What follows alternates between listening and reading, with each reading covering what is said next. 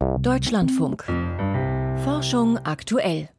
Stellen Sie sich mal vor, Sie könnten Briefe lesen, die Menschen vor 4000 Jahren geschrieben haben. Wäre schon spannend, oder? Im Museum Louvre in Paris lagert solch uralte Post gleich haufenweise. Es sind versiegelte Keilschrifttafeln aus Mesopotamien. Um ihren Inhalt endlich zu entziffern, sind Physiker aus Deutschland jetzt mit einem mobilen Röntgenscanner dort. Mehr dazu gleich. Außerdem berichten wir über einen neuen Rekord bei der Energiegewinnung mittels Kernfusion. Schön, dass Sie dabei sind. Mein Name ist Ralf Krauter. Zunächst reden wir aber über den Saturnmond Mimas. Im Fachmagazin Nature berichten französische Forscher heute nämlich, dass es unter der Oberfläche dieses verkraterten Eisklumpens wohl einen Ozean aus flüssigem Wasser gibt. Frage an unseren Astronomiefachmann, den Wissenschaftsjournalisten Dirk Lorenzen in Hamburg. Dirk, wie überraschend ist diese Entdeckung? Das ist doch schon sehr überraschend für viele, denn Mimas hat so eine Oberfläche aus Eis und Staub eben mit zahlreichen Kratern. Der ähnelt eigentlich auf den ersten Blick ein wenig unserem Mond. Da deutet eigentlich nichts darauf hin, dass da irgendwie Wasser sein könnte, aber in 30 Kilometern Tiefe wird diese eisige, diese tiefgefrorene Oberfläche wohl flüssig. Das heißt, Mimas hat einen großen Ozean unter seiner Oberfläche. Das heißt, dass vermutlich einst feste Eis im Inneren dieses Mondes, das früher gefroren war, das ist jetzt aufgetaut. Wie kam es dazu?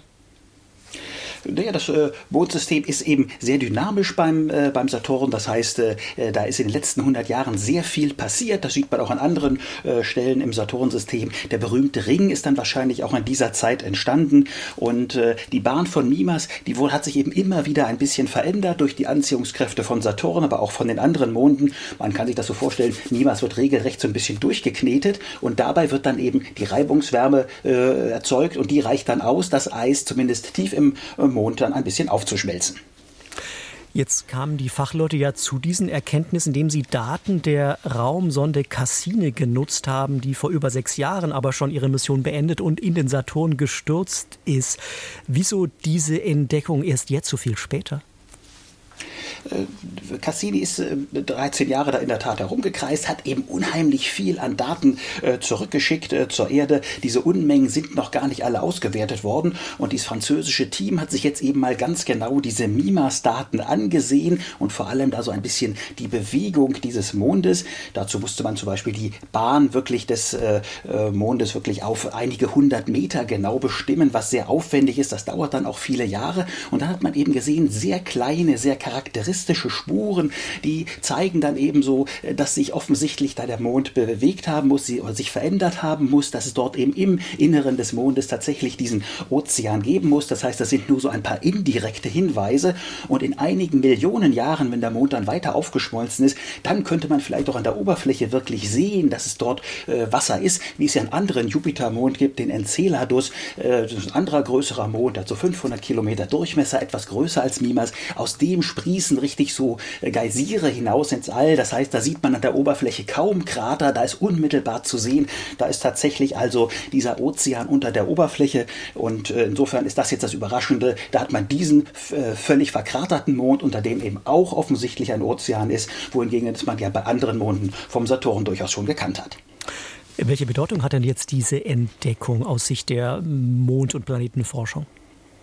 Das zeigt wieder mal, das Planetensystem ist einfach wirklich faszinierend. Man war von diesen Geysiren vom Enceladus schon so begeistert, als Cassini äh, diese Geysire entdeckt hat. Jetzt sind die Planeten, die Fachleute in der Planetenforschung wieder geradezu verzückt, wenn nämlich dieser auf den ersten Blick ja so tiefgefrorene Mimas tatsächlich einen Ozean hat, dann könnten ja noch viel mehr Eismonde, die es im Sonnensystem gibt, äh, auch einen Ozean haben. Und dann gehen sofort die Alarmglocken der Begeisterung an. Flüssiges Wasser, kohlenstoffhaltiges Material gibt es im Sonnensystem Leben sowieso überall. Das heißt, das sind die Voraussetzungen für Leben. Und vielleicht gibt es in vielen Ozeanen dieser Monde einfach äh, wirklich dieses einfache Leben. Das kann man so noch nicht nachweisen, aber klar ist, beim Leben im All darf man nicht nur an Mars denken. Im Sonnensystem ist es vielleicht viel weiter verbreitert, äh, als man denkt. Mimas jedenfalls ist schon mal ein sehr, sehr guter Kandidat, dass dort auch sehr einfaches Leben sein könnte. Daten von Cassini deuten darauf hin, dass es tief im Inneren des Saturnmondes Mimas einen Ozean gibt. Was das bedeutet, hat uns Dirk Lorenzen erklärt. Vielen Dank dafür. Der Blick unter die Oberfläche der Dinge hat Wissenschaftlern schon viele spannende Einsichten verschafft. Auch im Museum Louvre in Paris arbeitet man daran. Mit einem mobilen Röntgentomographen versuchen Fachleute dort gerade uralte Briefe zu lesen, die Menschen vor 4000 Jahren verschickt haben. Es geht um versiegelte Keilschrifttafeln aus dem antiken Mesopotamien, deren Inhalt bis heute unbekannt ist. Der Röntgenphysiker Professor Christian Schröer vom Hamburger Exzellenzcluster Understanding Written Artifacts arbeitet gerade im Keller des Louvre daran, sie zu entziffern. Ich habe ihn vorhin gefragt, was sind das für Briefe, die Sie da durchleuchten? Das sind ganz besondere Keilschriftdokumente, die aus einem Text auf einer Tontafel bestehen und um die nochmal ein Umschlag aus Ton gepackt wurde, sodass dieser innere Teil nicht mehr lesbar wird. Und außen wird wiederum praktisch das beschriftet und kostbar versiegelt, sodass man diese Briefe oder Dokumente eigentlich nicht öffnen darf und will, sondern natürlich dann verschlossen im Museum archiviert. Das heißt, dieser Verschluss wurde aber bei manchen Dokumenten gar nie geöffnet, offenbar. Genau. Also man muss sich das vorstellen, es ist wirklich so, dass die Leute sich untereinander Briefe geschrieben haben wie heute, wo außen auch ein Absender und ein Empfänger stand, das schön versiegelt ist. Und wenn der Empfänger das bekommen hat, hat er zum Beispiel den Brief aufgebrochen und dann den Inhalt gelesen. Das ist fast immer passiert, aber trotzdem sind natürlich einige dieser Briefe nicht angekommen und die stehen uns heute wiederum als sozusagen vollständige Dokumente noch verschlossen zur Verfügung und wurden 4000 Jahre lang nicht gelesen. Sie sagen einige Dokumente, ich habe gelesen, allein im Louvre gibt es wohl rund 10.000 davon und weltweit noch viel mehr. Also das ist äh, keine Einzelfall, um die es da geht. Genau, diese großen Zahlen, da sind die meisten natürlich ausgepackt, beziehungsweise die Keilschriftdokumente gar nicht erst im Umschlag, aber es gibt schon einige tausend weltweit noch verschlossene Dokumente. Sie haben jetzt mit Ihrer Expertise in Röntgenphysik und Röntgenoptik gemeinsam mit Kollegen einen mobilen Computertomographen entwickelt, um diesen verpackten Keilschrifttafeln ihre Geheimnisse zu entlocken. Kann man das so sagen? Genauso ist es. Die Besonderheit an diesem Tomographen ist, dass er in Teilen zerlegt wirklich in das Museum hineingetragen werden kann. Oft sind die Zugänge etwas schwierig, dass man nicht die Möglichkeit hat, da jetzt sehr bequem ein schweres Gerät hineinzubringen. Und ganz oft darf man auch die Kunstwerke, also die Objekte selber gar nicht aus dem Museum rausnehmen. Deswegen ist es wichtig, dass wir mit diesem Gerät direkt in das Archiv hinein können und dort die Objekte tomografieren. Nun ist so ein Computertomograph ja normalerweise tonnenschwer. Wie muss ich mir Ihr Gerät vorstellen und mit wie vielen Kisten sind Sie da angereist? Unser Gerät wiegt zusammengebaut etwa 420 Kilogramm. Also typische Geräte, die ähnliches tun, wiegen einige Tonnen. Insofern ist das schon wirklich eine sehr, sehr Leichtbauweise. Das Gerät ist ungefähr brusthoch und einen Meter breit und einen halben Meter tief und optimiert wirklich auf die Untersuchung von Objekten, die so 10 mal 20 Zentimeter groß sind. Wie laufen diese Messungen jetzt konkret ab? Wie muss ich mir das vorstellen? Ja, also die Asselin, die uns hier betreut, die nimmt die einzelnen Objekte aus, tut die in so eine weiche Styroporfolie und steckt die dann in unseren Probenhalter. Und dieser Probenhalter wird dann auf unseren Probenton, also praktisch so einen kleinen Tisch geschraubt, auf dem dann die Probe frei rotieren kann. Das ist alles in einer Röntgenkammer und dann wird die Röntgenkammer zugemacht, das ist eine kleine Abschirmung und dann wird das Objekt von verschiedenen Perspektiven durchstrahlt und der Computer errechnet daraus dann die dreidimensionale Struktur des Objekts. Und dann können wir wieder hingehen und virtuell an diesem dreidimensionalen Objekt, was wir jetzt im Computer vorliegen haben, den Umschlag abnehmen und das Innere lesen. Welche Einsichten erhoffen sich denn Ihre Kollegen in diesem Projekt? Also das Wichtigste ist natürlich wirklich etwas über das Alltagsleben der Leute vor 4000 Jahren in Mesopotamien zu lernen. Man lernt also etwas natürlich über das Alltagsleben, auch über das familiäre Leben, aber eben auch formale Dinge wie Vertragswerke und so offizielle Gesetzestexte etc. Gewisse Vertragstexte zu Kreditvergaben. Das ist zum Beispiel ganz interessant zu sehen, dass es da auch kleine Betrügereien gibt, dass zum Beispiel außen auf dem Dokument ein anderer Preis vermerkt ist, ein niedrigerer Preis vermerkt ist als innen drin, sodass im Grunde der, der das Geld verliehen hat, praktisch jetzt scheinbar nur noch einen kleineren Betrag zurückbekommen soll. Das ist so ein kleiner Kreditbetrug, den wir hier gesehen haben. Darüber lernt man natürlich zum Beispiel auch etwas ganz konkret über den Sklavenhandel, den es damals gab. Zum Beispiel, wie viel ist eine ganze Familie wert? Was wurde da gezahlt? Welche Bürgschaften wurden dafür welche Gelder gemacht? Das kann man alles auf diesen Tafeln lesen. Christian Schröer vom Deutschen Elektronsynchrotron in Hamburg durchleuchtet im Louvre gerade antike Keilschriftdokumente und wegen der dicken Mauern im Museum war die Handyverbindung leider nur mittelprächtig. Bei größeren blutenden Wunden greifen Ärzte heute in der Regel zu Nadel und Faden. Das muss genäht werden, heißt es dann. Dank eines neuen Verfahrens könnte es künftig aber womöglich heißen, das wird gelötet. Details von Lucian Haas. Um Wunden im Gewebe zu verschließen, gibt es hauptsächlich zwei Methoden. Nähen oder Klammern. Beide bereiten allerdings Probleme, wenn das Gewebe sehr weich ist, wie zum Beispiel bei Leber und Milz. Da kann es sein, dass man mit einem Faden und mit einer Nadel einfach direkt durchsticht und durchschneidet. Ähm, eigentlich so wie wenn man mit einem Faden weichen Käse durchschneidet. Und das möchte man natürlich nicht haben. Inge Hermann ist Chemieingenieurin an der Eidgenössischen Materialprüfungs- und Forschungsanstalt EMPA in Dübendorf bei Zürich und Expertin auf dem Gebiet der Medizintechnologie. Mit ihrem Forschungsteam hat sie ein Verfahren für einen neuartigen Wundverschluss entwickelt. Als Vorbild dienten Metalle, die miteinander verlötet werden. Diese Idee hat Inge Hermann einfach auf organisches Gewebe übertragen. Das Lötmaterial besteht aus einem Protein, die Basis ist eine Proteinlösung in Wasser. Diese Proteine sind sehr, sehr stark konzentriert in diesem Material. Und wir geben noch ein bisschen Gelatine dazu, damit das Material nicht einfach flüssig ist, sondern eine gelartige Konsistenz bildet. Wir geben zusätzlich in diesem Fall noch Nanomaterialien dazu, damit wir die Eigenschaften von diesem Lötmaterial noch viel verbessern können. Zum Verschließen einer Wunde wird zuerst die proteinhaltige Lötpaste aufgetragen. Anschließend wird das organische Lotmaterial erhitzt. Dadurch gerinnen die enthaltenen Proteine und vernetzen sich mit dem umliegenden Gewebe. Als Heizquelle für das Proteinlot dient ein spezieller Infrarotlaser. In der Lotmasse stecken Nanopartikel aus Titannitrit, welche das Laserlicht in Wärme umwandeln. Die Hitze entsteht auch nur sehr, sehr lokal.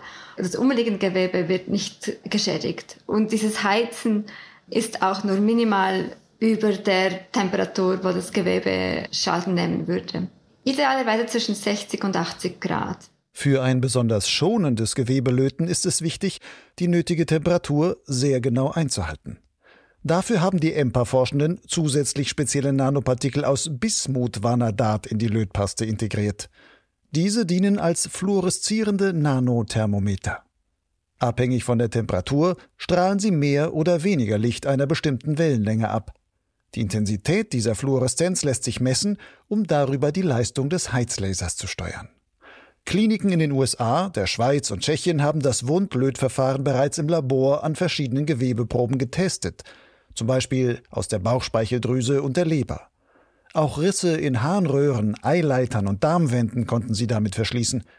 Die Ergebnisse sind vielversprechend. Bis zu einem Einsatz bei Patienten dürften aber noch fünf bis zehn Jahre vergehen, schätzt Inge Hermann, und nennt zwei Hürden, die noch überwunden werden müssen. Die erste Hürde ist eine ideale Indikation zu finden, also zu beweisen, dass dieses Material für diese spezifische Verletzung, zum Beispiel am Darm oder an einem Nerv, einen signifikanten Vorteil bringt. Also man muss dann halt zeigen, dass dieses Material sicher ist und auch keine Langzeitveränderungen verursacht. Immerhin sind in der Lötpaste nicht nur Proteine, sondern eben auch Nanopartikel enthalten. Sie werden bei der Wundheilung vom Körper mit aufgenommen. Derzeit ist die Biokompatibilität der Nanopartikel nicht umfassend geklärt. Sie sind noch nicht für klinische Anwendungen zugelassen. Wir möchten nicht eine Wunde löten und dann aber eine Vergiftung verursachen. Das ist sicher nicht das Ziel.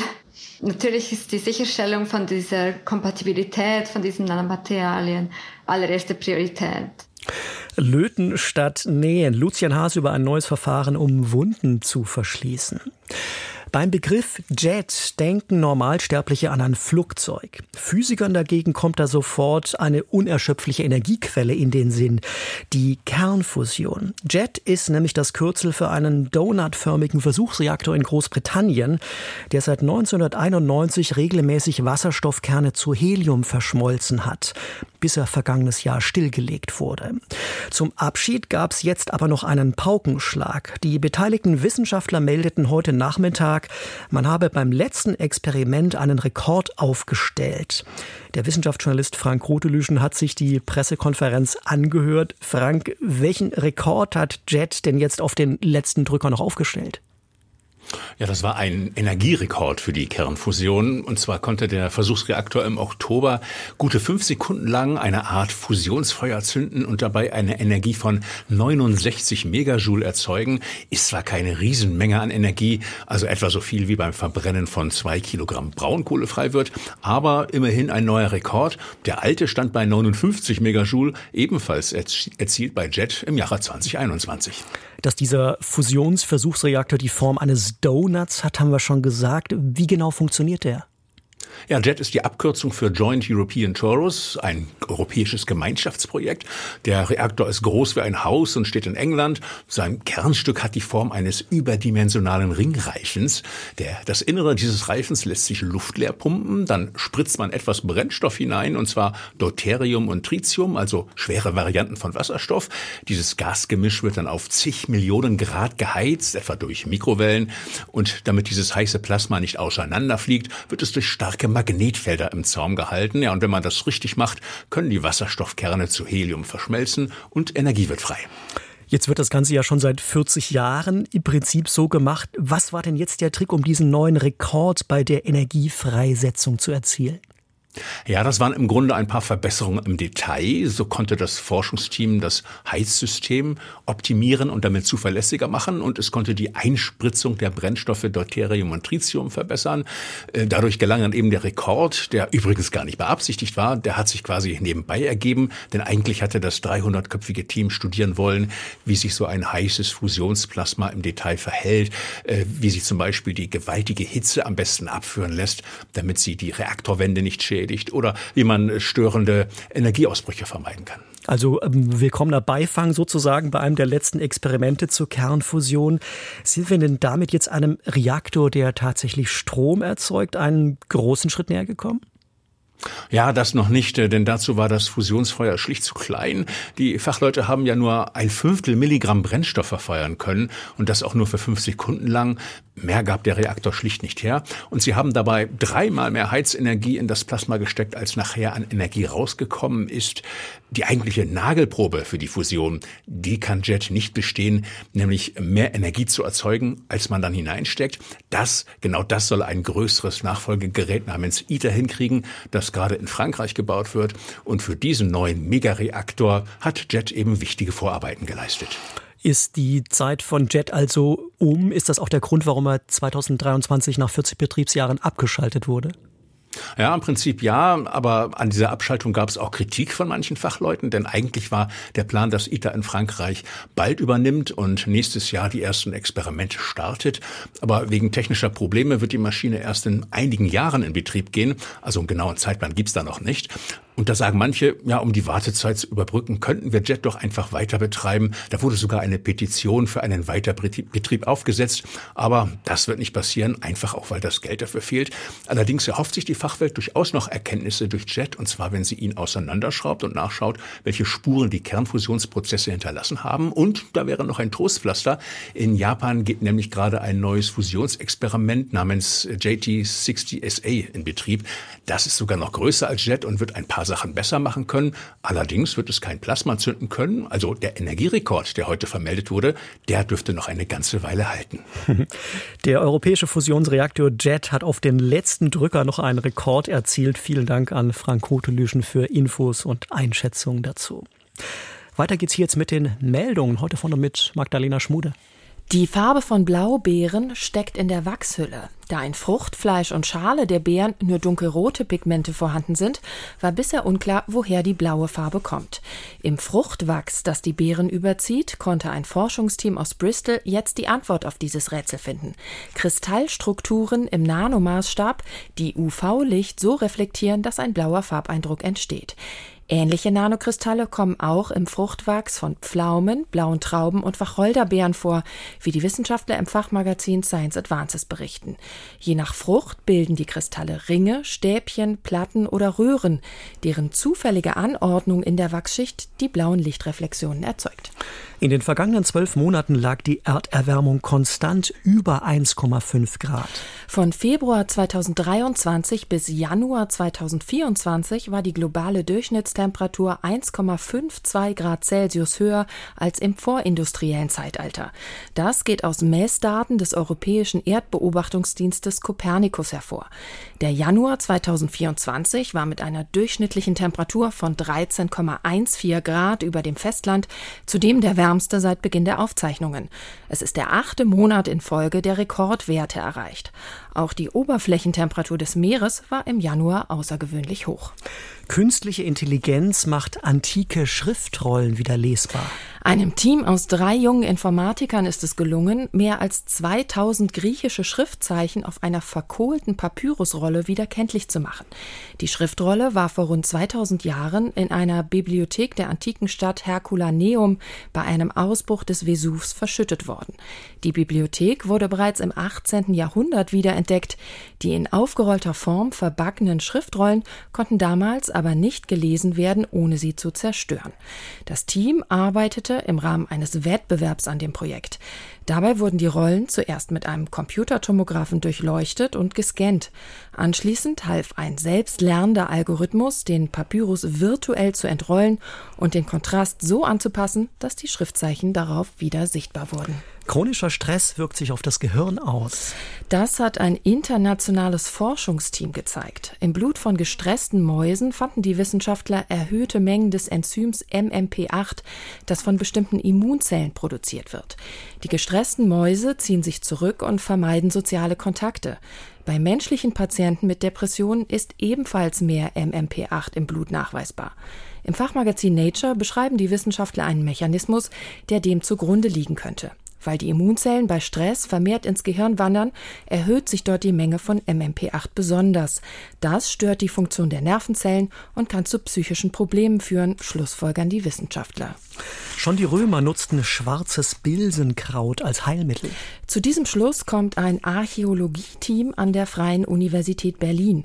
Sie hatten Bilsenkrautsamen untersucht, die in einem rund 2000 Jahre alten ausgehöhlten Tierknochen gefunden worden waren und stellen ihre Ergebnisse im Fachmagazin Antiquity vor. Der Knochen war mit einem Stopfen aus Birkenteer verschlossen und wurde in einer antiken römischen Siedlung in den Niederlanden entdeckt. Der Inhalt dieses Pillendöschens wurde vermutlich als Schmerzmittel verwendet, schreiben die Forschenden. Vielen Dank für die Meldung. Magdalena Schmude war das. Sternzeit, 8. Februar. Die Mädchen aus dem Weltraum.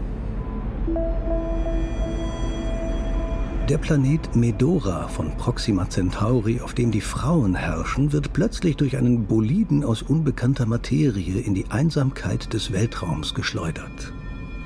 Dies geschieht in einer ARD-Science-Fiction-Serie der 70er Jahre. 13 Folgen lang kämpfen die Mädchen aus dem Weltraum mit den Männern und der Unbill des Kosmos. Der durch das All irrende Planet erreicht nach drei Generationen ein Sonnensystem mit einem bewohnten Planeten unsere Erde. Von der sind die Frauen von Medora völlig enttäuscht. Für sie ist die Erde technisch weit zurück und das Verhalten der Bewohner unvorstellbar barbarisch. In dieser vergessenen Science-Fiction-Geschichte brillieren Christiane Krüger als eine der Herrscherinnen, Pierre Brice und Christian Quadflieg als abhängige Männer. Astronomisch ist vieles plausibel. Leben dürfte im All weit verbreitet sein. Denn überall gibt es die gleichen chemischen Stoffe, es gelten die gleichen physikalischen Gesetze und es gibt zahllose sonnenähnliche Sterne. Hochentwickeltes Leben ist auch außerhalb der Erde möglich. Die Planeten von Proxima Centauri gelten zwar als unbewohnbar, aber es gibt in unserer Milchstraße Milliarden von Planeten. Da ist womöglich auch einer wie Medora dabei. Tatsächlich ziehen einige Planeten allein durch das All. Allerdings geraten sie durch Störkräfte von Sternen und anderen Planeten auf Abwege. Eine große Kollision wäre das Ende allen Lebens. Ebenso wie eine lange Reise durch das All ohne die wärmende Strahlung eines Sterns. Das war's für heute von Forschung aktuell. Wenn Sie mehr Wissenschaft auf die Ohren mögen, abonnieren Sie gern einen unserer Podcasts. Machen Sie es gut. Am Mikrofon war Ralf Krauter.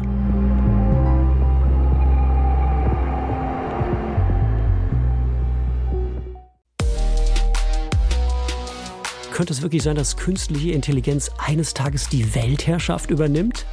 KI verstehen.